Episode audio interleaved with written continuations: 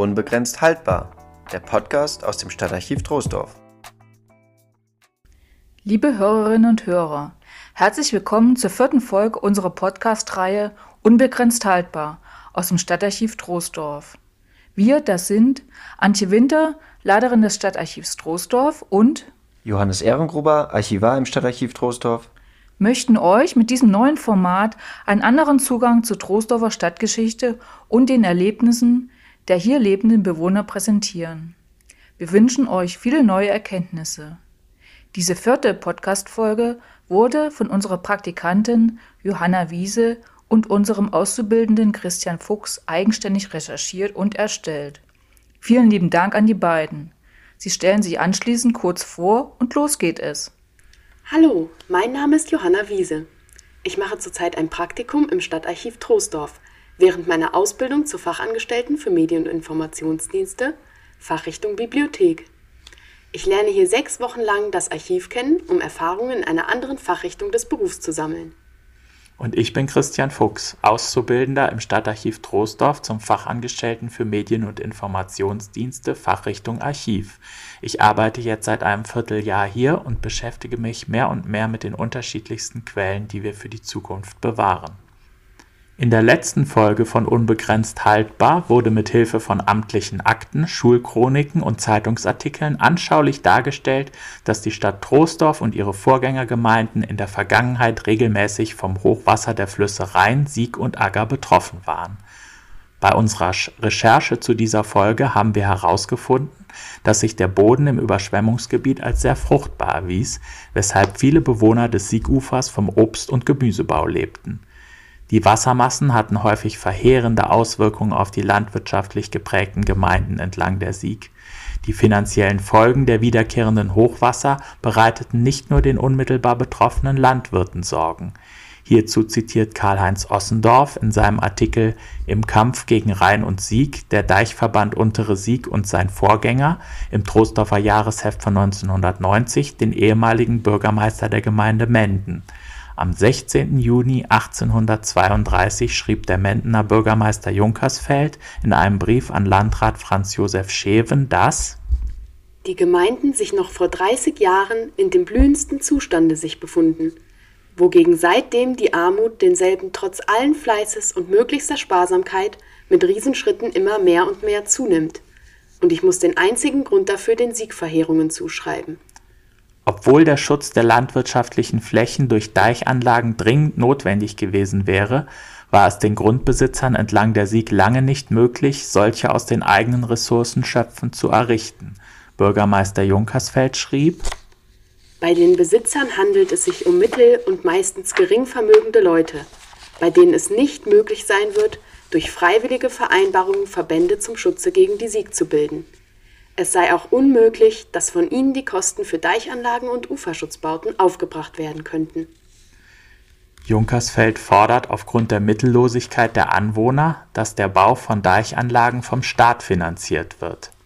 Wie solches ganz bekanntlich und beweislich unter der vormaligen kurfürstlichen Regierung, der französischen Fremdherrschaft und noch zu Anfang der preußischen Regierung der Fall gewesen ist. So merkt er im Schreiben an den Landrat an. Auch in den kommenden Jahrzehnten stellt die schwierige finanzielle Lage der Gemeinden an der Sieg ein Hindernis auf dem Weg zu einem besseren Hochwasserschutz dar. Wie die betroffenen Bürger und ihre politischen Vertreter es trotzdem schafften, den Schutz vor Überschwemmungen in Troisdorf voranzutreiben, möchten wir in dieser Folge von Unbegrenzt haltbar erläutern. Zu diesem Zweck haben wir zahlreiche Akten des Stadtarchivs Troisdorf nach Informationen zum Hochwasserschutz durchsucht. Außerdem haben wir den Artikel Im Kampf gegen Rhein und Sieg, der Deichverband Untere Sieg und sein Vorgänger von Karl-Heinz Hossendorf herangezogen, der im November 1990 in den Troisdorfer Jahresheften erschien. Zunächst stellen wir unterschiedliche Maßnahmen vor, mit Hilfe derer in der Vergangenheit und zum Teil noch heute die Folgen der Überschwemmungen abgemildert werden. Anschließend beleuchten wir die Geschichte des Troisdorfer Deichverbands, der heute den Namen Deichverband Untere Sieg trägt. Aspekte des Hochwasserschutzes wie Fragen der Finanzierung und Interessenskonflikte, die auch heute noch relevant sind, werden anhand der Geschichte des Deichverbands deutlich. Doch zunächst werfen wir einen Blick darauf, wie sich die Troisdorfer im Allgemeinen vor Überschwemmungen geschützt haben. Um überlaufende Dämme und Schäden an Brücken sowie Deichanlagen zu vermeiden, ist es notwendig, den Wasserstand und die Vereisung von Flüssen genauestens zu überwachen dies wusste man bereits im Jahr 1929, in dem aufgrund eines kalten Winters Gefahren durch Eismassen auf den Flüssen drohten, wie aus den Akten des damaligen Bürgermeisters von Siegla, Johann Lindlau, hervorgeht. So erreichte ihn ein Schreiben des Regierungspräsidenten Kölns am 14. Februar 1929. Aus Anlass des außergewöhnlich strengen Winters und der hierdurch für die Uferanlieger und den Bestand der Einbauten wie Wehre, Brücken und dergleichen an den Wasserläufen möglicherweise entstehenden Eisgefahr ersuche ich ergebenst die für die Meldung von Eisgang und Eisstand verantwortlichen Beamten auf die pünktliche Verbreitung der Nachrichten gemäß der von mir für die Sieg und Agger erlassenen Anweisung hinzuweisen.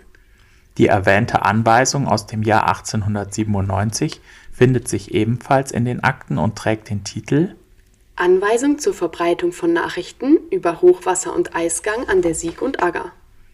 Dort wird beschrieben, wie bei drohender Hochwassergefahr die Nachricht über den aktuellen Wasserstand an einer Messstation zu verbreiten ist.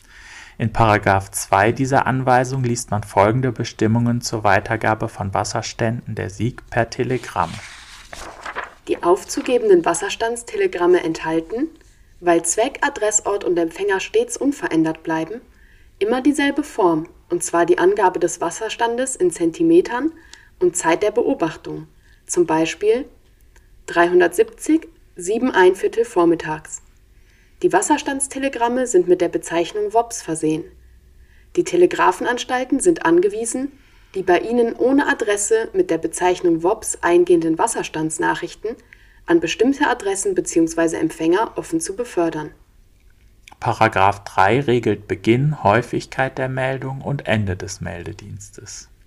Der Nachrichtendienst beginnt, sobald der Wasserstand an genanntem Pegel (Betzdorf im Kreise Altenkirchen) die Höhe von 250 Zentimetern erreicht hat und weiteres Steigen bemerkbar ist. Der Pegelbeobachter gibt in diesem Fall ein Telegramm nach obigem Muster bei dem Postamt in Betzdorf auf. Bei jedem weiteren Steigen des Wassers um 40 Zentimeter wird die Meldung wiederholt. Je nach Umständen enthält das Telegramm den Zusatz steigt stark bzw. Wolkenbruch. Beim Fallen des Wassers wird abgewartet, bis der Stand desselben um 30 cm niedriger geworden ist und dann die Meldung erteilt, Wasser fällt, unter Angabe der Höhe des Wasserstandes und der Zeit der Meldung. Dem jeweilig letzten Telegramm ist am Ende das Wort Schluss hinzuzufügen.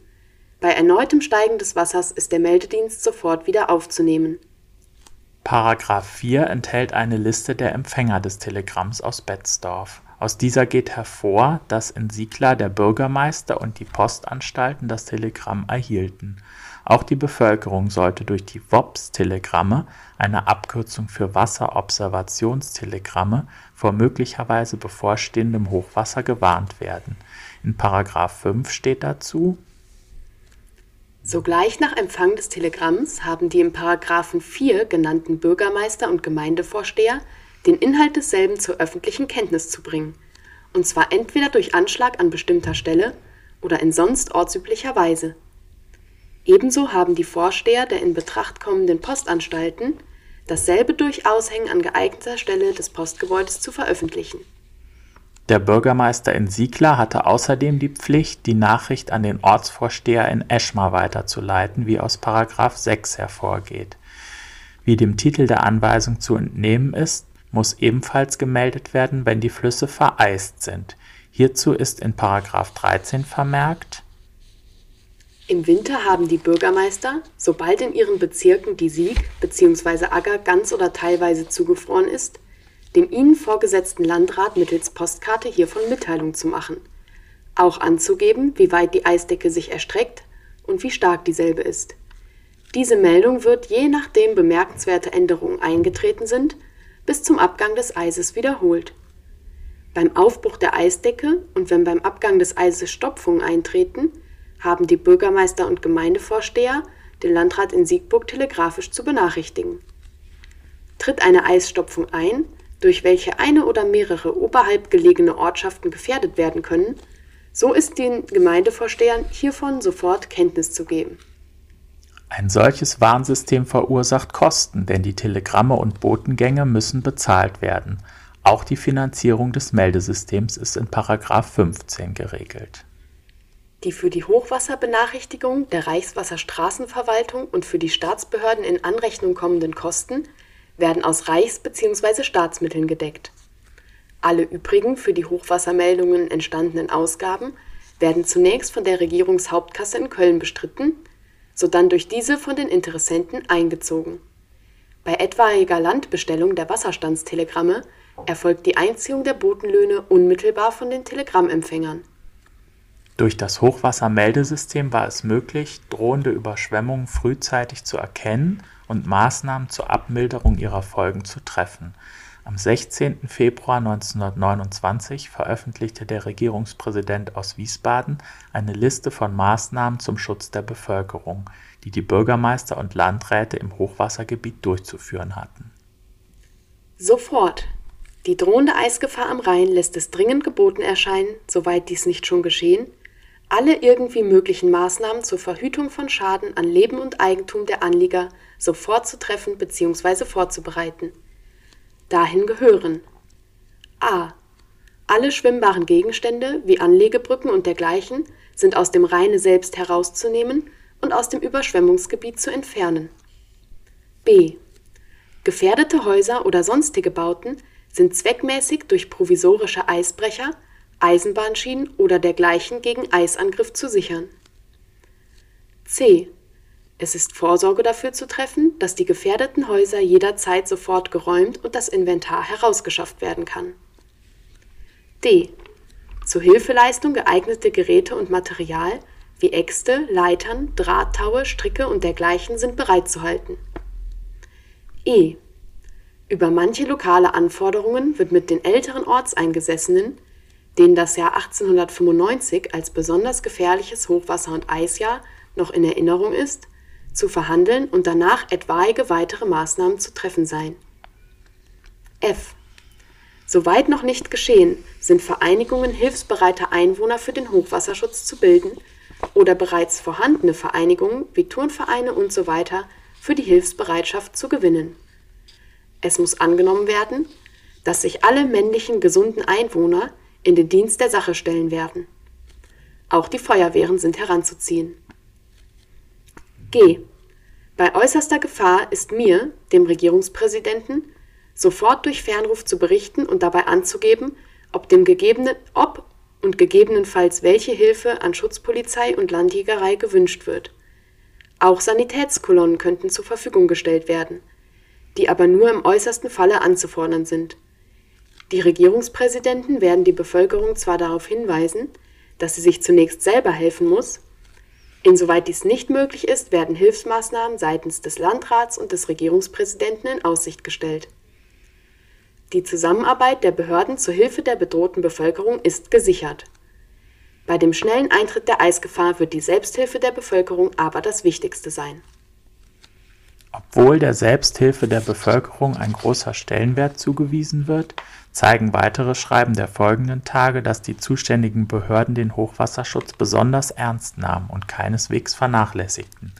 Da der Regierungspräsident in Köln ein schwerwiegendes Hochwasserereignis befürchtete, betonte er in einem Schreiben vom 23. Februar 1929 an den Siegburger Landrat, welches an den Bürgermeister von Siegler weitergeleitet wurde, erneut die Möglichkeit, Hilfstruppen unterschiedlicher Art anzufordern. Im Falle einer Hochwasserkatastrophe wird der Bedarf an Polizeikräften für den sicherheitspolizeilichen Dienst voraussichtlich so groß sein, dass er mit den zur Verfügung stehenden Kräften der Schutzpolizei nicht gedeckt werden können. Ich ersuche daher ergebenst, schon jetzt an den Rhein schon jetzt in den an den Rhein angrenzenden Kreisen die Zusammenziehung aller verfügbaren Beamten der Landjägerei an den Gefahrenpunkten zu erwägen. Ich ersuche ferner, die nachgeordneten Stellen anzuweisen, sofern die örtlichen Kräfte nicht ausreichen, die technische Nothilfe in Anspruch zu nehmen. Die Schutzpolizei war eine Einheit der Polizei und war hauptsächlich für die Aufrechterhaltung der öffentlichen Sicherheit und Ordnung zuständig, so dass sie bei einer Hochwasserkatastrophe alle Hände voll zu tun hatte. Bei den Landjägern handelte es sich um eine Einheit der Armee, die aus der Gendarmerie des preußischen Königreichs hervorging. Die Technische Nothilfe war eine vom Deutschen Reich betriebene, jedoch auf dem Papier unabhängige Freiwilligenorganisation, die Notstandsarbeiten ausführte und im Katastrophenfall aktiv wurde. Neben Vorbereitungen wie dem Anbringen von Eisbrechern und der Mobilisierung von Hilfskräften mussten auch in akuten Bedrohungssituationen Maßnahmen ergriffen werden, wie zum Beispiel das Sprengen der Eisdecke. Der Regierungspräsident informiert den Landrat Siegburgs und damit auch den Bürgermeister Sieglas wie folgt bezüglich Sprengungen des Eises. Unter Bezugnahme auf die Besprechung am 23. des Monats, die die zu ergreifenden Maßnahmen zur Abwendung der Eisgefahr an den Wasserläufen des hiesigen Regierungsbezirks zum Gegenstand hatte, teile ich Ihnen ergebenst mit, dass die Rheinstrombauverwaltung bei Sprengungen Ammonit Nummer 5 verwendet und hiermit gute Erfahrungen gemacht hat Trotz aller ergriffenen Maßnahmen konnte der Schaden für die ansässige Bevölkerung nicht immer vollständig abgewendet werden. Der Deutsche Wasserwirtschafts- und Wasserkraftverband e.V. schreibt in einem Rundschreiben an Wasser an Hochwasserbetroffene Folgendes über die finanziellen Auswirkungen der Überschwemmungen. Der vom Preußischen Statistischen Landesamt in den Jahren 1900 bis 1916 allein für das preußische Staatsgebiet ermittelte Schaden beläuft sich auf 11 Millionen Mark im Jahresdurchschnitt. Die großen Hochfluten von 1925 und 1926 sind noch in aller Erinnerung. Es wurden dabei nach amtlichen Unterlagen im Winter 1925-26 allein im Rheingebiet etwa 45 Millionen Mark und im Sommer 1926 im Gesamtgebiet des Deutschen Reiches die gewaltigen Werte von 165 Millionen Mark vernichtet obwohl alljährlich viele Millionen zum Schutze gegen die Hochwassergefahr aufgewendet werden. Zur Abmilderung der Hochwasserfolgen für einzelne Bürger schlägt der Verein Folgendes vor. Daraus folgt mit logischer Notwendigkeit, dass wir uns gegenüber der Hochwassergefahr auf Abwehrmaßnahmen allein nicht beschränken dürfen und bedacht sein müssen, einen Weg zu finden, um für die Einzelexistenz unerträgliche wirtschaftliche Folgen der Hochwasserschäden auf eine finanziell tragfähigere Mehrheit von Hochwassergefährdeten in der Form einer Versicherung umzulegen. Nicht nur die durch Hochwasser entstandenen finanziellen Schäden mussten bewältigt werden, auch beim Bau und Betrieb von Schutzanlagen wie zum Beispiel Deichen entstehen hohe Kosten. Es stellt sich die Frage, wer diese Kosten getragen hat und wer als Bauherr für dieses Projekt verantwortlich war. Es folgt eine kurze musikalische Pause.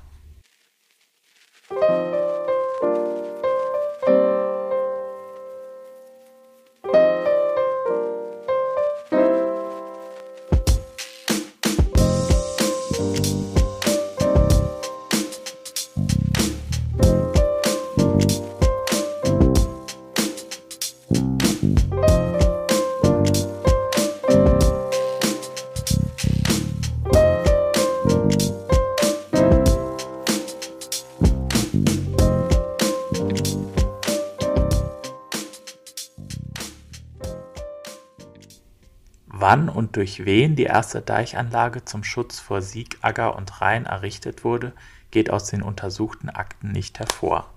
Den Protokollbüchern der Troisdorfer Vorgängergemeinden ist jedoch zu entnehmen, dass die Gemeinden spätestens zu Beginn des 20. Jahrhunderts Verantwortung für die Deichanlagen übernahmen.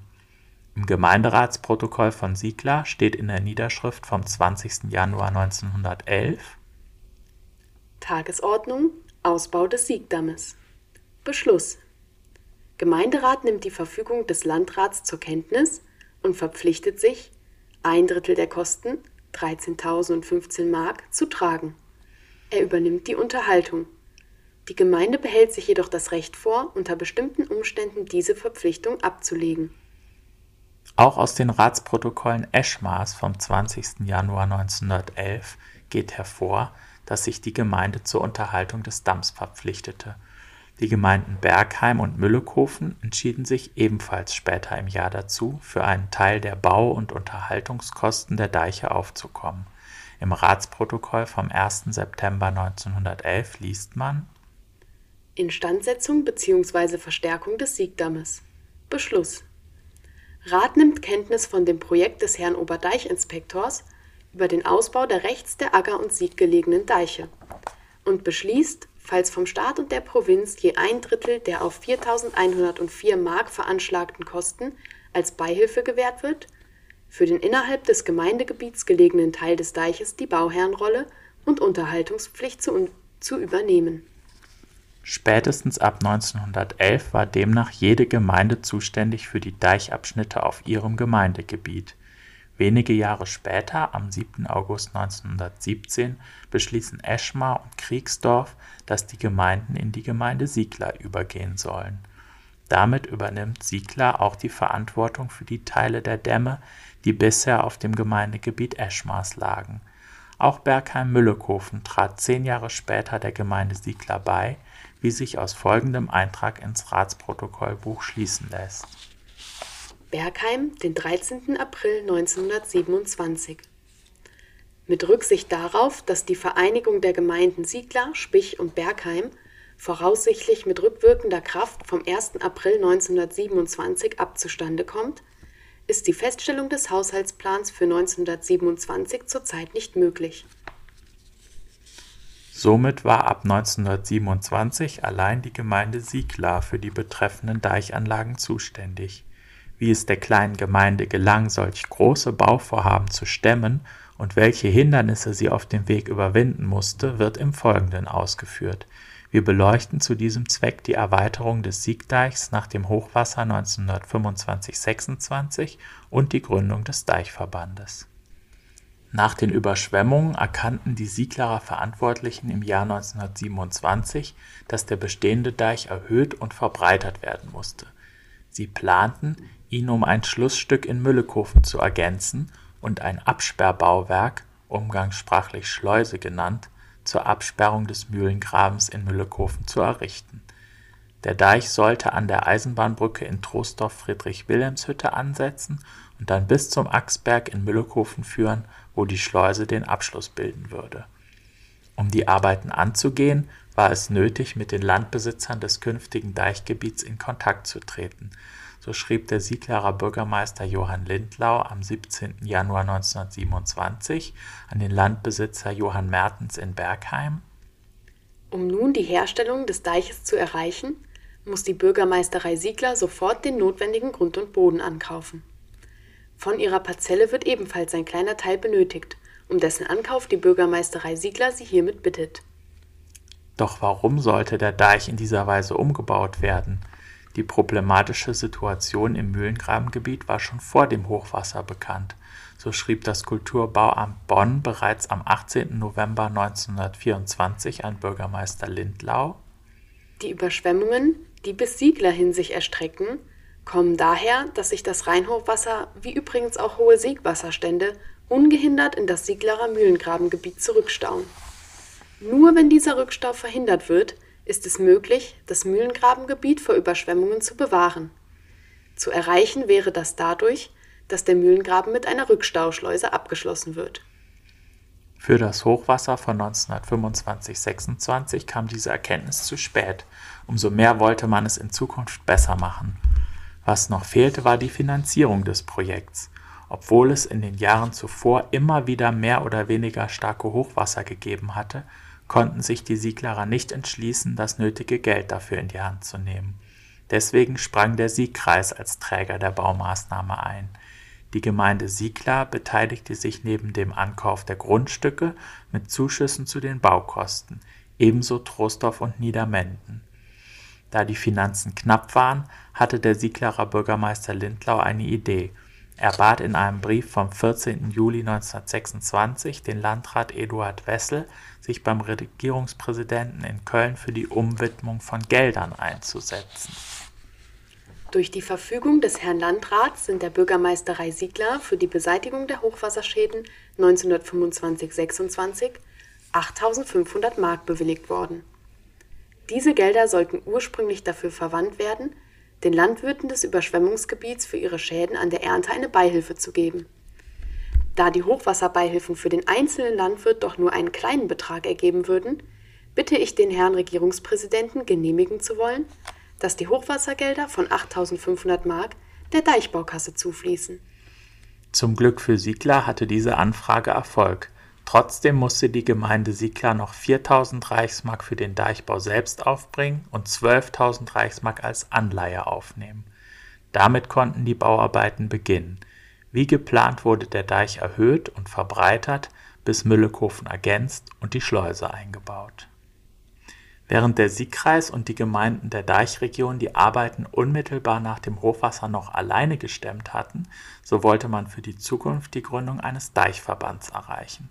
Zahlende Mitglieder werden sollten die Landbesitzer des Deichgebiets.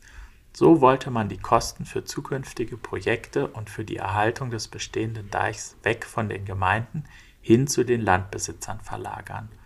In diese Richtung argumentierte Bürgermeister Lindlau auch am 17. September 1930 in einem Brief an den Landrat, den wir aus Ossendorfs Artikel zitieren. Da der unmittelbare Wert dieses Hochwasserschutzdeiches nur den Besitzern des eingedeichten Grundbesitzes zugutekommt, bestand von jeher die Absicht, einen Deichverband dieser Grundbesitzer zu bilden – der Eigentümer des Deiches mit allen bestehenden Rechten und vornehmlich den Pflichten und Lasten werden soll. Trotz Lindlaus Einsatz ging es mit der Gründung des Deichverbands nicht voran, denn die Grundbesitzer scheuten die finanziellen Belastungen. Diese Weigerung hielt die Bauern aber nicht davon ab, Entschädigung für entstandene Flutschäden zu fordern. Der Bezirksverband Köln des Rheinischen Bauernvereins schrieb am 1. Dezember 1930 an Bürgermeister Lindlau die überaus großen Schäden, die durch das Hochwasser der letzten Tage hervorgerufen sind, werden uns veranlassen, in der nächsten Zeit geeignete Schritte zu unternehmen, um die vernichtenden Folgen für die Betroffenen einigermaßen zu lindern. Im Interesse des Erfolgs würden wir es begrüßen, wenn wir hierbei mit Ihrer Verwaltung zusammengehen dürften und möchten Sie deshalb ergebenst gebeten haben, sich mit uns betreffend landwirtschaftlicher Sachverständiger für die Abschätzungsarbeiten der Flutschäden usw. So in Verbindung zu setzen. Die deutliche Antwort von Bürgermeister Lindlau ließ nicht lange auf sich warten. Am 4. Dezember 1930 antwortete er Die Hochwasserschäden vom November des Jahres sind bei uns dadurch entstanden, dass das Wasser des Rheines in die Feldflur von Bergheim-Sieg eingedrungen ist. Dies war dadurch möglich, dass die Eindeichung des Rheinstroms zwischen Beul und Mondorf fehlt. Im Jahre 1926 haben die staatlichen Behörden und ich die allergrößten Anstrengungen gemacht, einen Deichverband zu bilden und so diesen Deich zu bauen. Dann wäre das Hochwasser voraussichtlich für immer ferngehalten worden und auch diesmal ein Schaden nicht entstanden. Während die Landwirte von Beul, Mondorf und Reit in dieser Beziehung dem Deichbau freudig zugestimmt haben, haben die Landwirte von Bergheim-Sieg unvernünftig gehandelt und mit Stimmmehrheit den Deichverband abgelehnt. Daraufhin hat die Staatsregierung die Erklärung abgegeben, dass die Landwirte von Bergheim niemals auf irgendeine staatliche Hilfe bei Hochwasser zu hoffen hätten. In den folgenden Jahren kamen die Bestrebungen für einen Deichverband vollständig zum Erliegen, zumal dessen eifriger Verfechter Bürgermeister Lindlau 1933 von den Nationalsozialisten des Amtes enthoben wurde. Kurz danach erlebten die Sieglerer und ihre Nachbarn jedoch, was sie mit der freiwilligen Gründung eines Deichverbands verpasst hatten – die Nationalsozialisten ordneten kurzerhand eine Zwangsgründung des Deichverbands an. Am 20. August 1934 ernannten die Nazis den Kreisdeputierten Herchenbach zum Verantwortlichen für die Gründung. Laut Ossendorfs Artikel teilte Herchenbach dem Sieglerer Bürgermeister in einem Schreiben vom 28. Januar 1935 Folgendes mit: Aufgrund der Paragraphen 251 und 297 des Wassergesetzes bin ich zum Kommissar zur Führung der Verhandlungen mit den Beteiligten wegen Bildung eines Deichverbands für die Sieglerer Mühlengrabenniederung ernannt worden. Damit sich Herchenbach mit den beteiligten Ämtern und Gemeinden austauschen konnte, fand am 7. Februar 1935 eine Vorbesprechung im Saale Schumacher statt. Aus der anschließenden Einladung zur Hauptversammlung konnten die Beteiligten herauslesen, dass Widerspruch nicht erwünscht sein würde. Dort heißt es Eventuell wird auch über die Anwendung eines Beitrittszwanges gegenüber Widersprechenden beschlossen. Die nicht erscheinenden oder nicht Abstimmenden gelten als demjenigen zustimmend, wofür die Mehrheit der Stimmen abgegeben wird. Auf der Hauptversammlung am 26. März 1935 muss es zur Gründung des Deichverbands gekommen sein. Leider liegt keine Niederschrift der Versammlung vor. Aus der Niederschrift der ersten Mitgliederversammlung am 28. April 1936 lässt sich schließen, dass es auf der Gründungsversammlung zu einigem Widerspruch gekommen war. Dort steht laut Ossendorf, dass diejenigen Beteiligten, die in der Gründungsversammlung am 26. März 1935 gegen die Bildung eines Deichverbandes gestimmt hatten, inzwischen durch rechtskräftigen Beschluss des Bezirksverwaltungsgerichts dem Deichverband zwangsweise angeschlossen worden seien. Der 5. März 1936 ist als Gründungsdatum des Deichverbands anzusehen, denn an diesem Tag genehmigte der Regierungspräsident die Satzung des Deichverbands.